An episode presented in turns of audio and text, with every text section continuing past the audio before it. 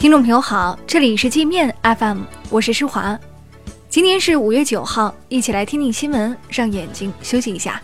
首先，我们来关注国内方面的消息。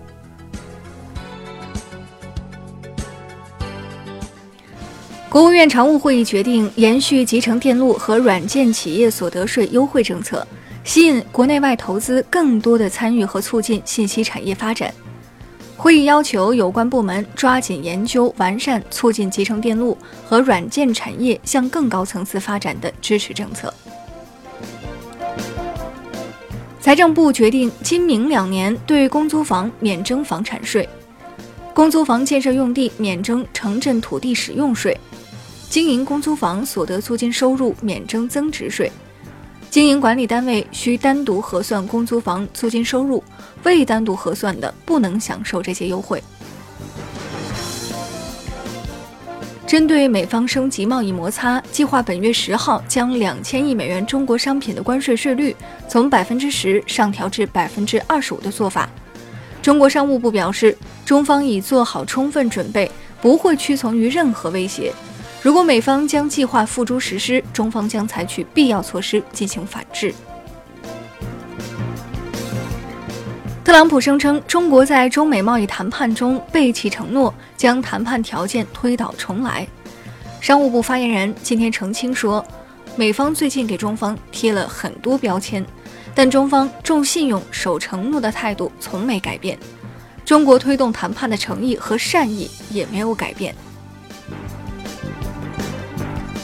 商务部决定对原产于美国和欧盟的高温承压用合金钢无缝钢管进行反倾销期中复审调查，预计将延长反倾销税征收期限。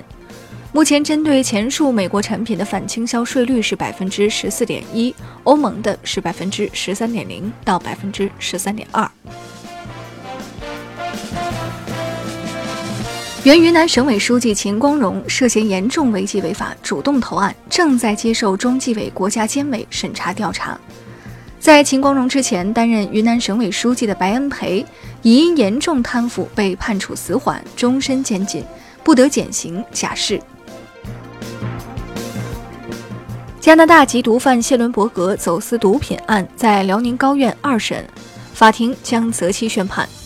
谢伦伯格因参与国际贩毒、走私二百二十二公斤冰毒，一审被大连中院判处死刑。原国民党主席洪秀柱将于本月十二号至十五号率团到北京参观访问，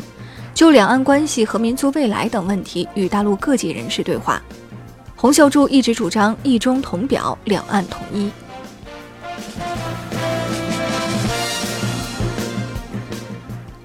南京、南昌、长沙、南宁、西安、大连、秦皇岛、广西防城港因传销泛滥，被国家市场监管总局点名，要求重点整治。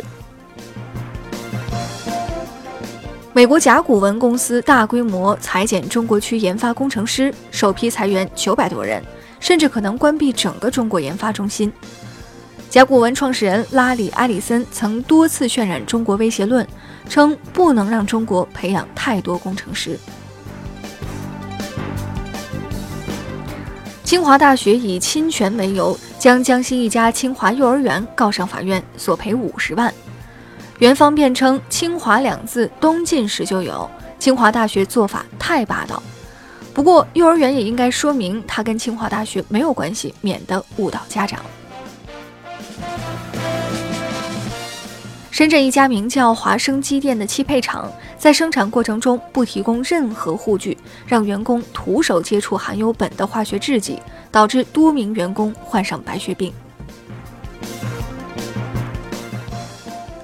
各地法院开始从重处罚危害公交安全的暴力行为。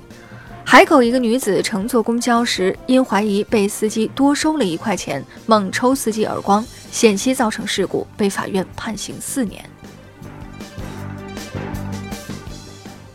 我们接着来关注国际方面的消息。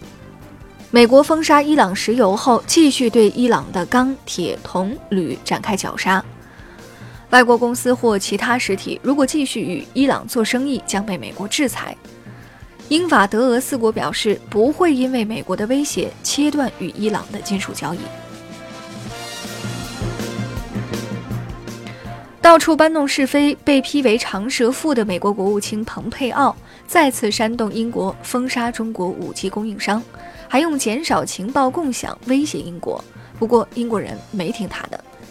主管武器政策的英国官员说，如果排除华为，英国武器建设进程必然会遭到延误。委内瑞拉总统马杜罗惩罚了数十名参与瓜伊多政变的军官，要么降低军衔，要么开除。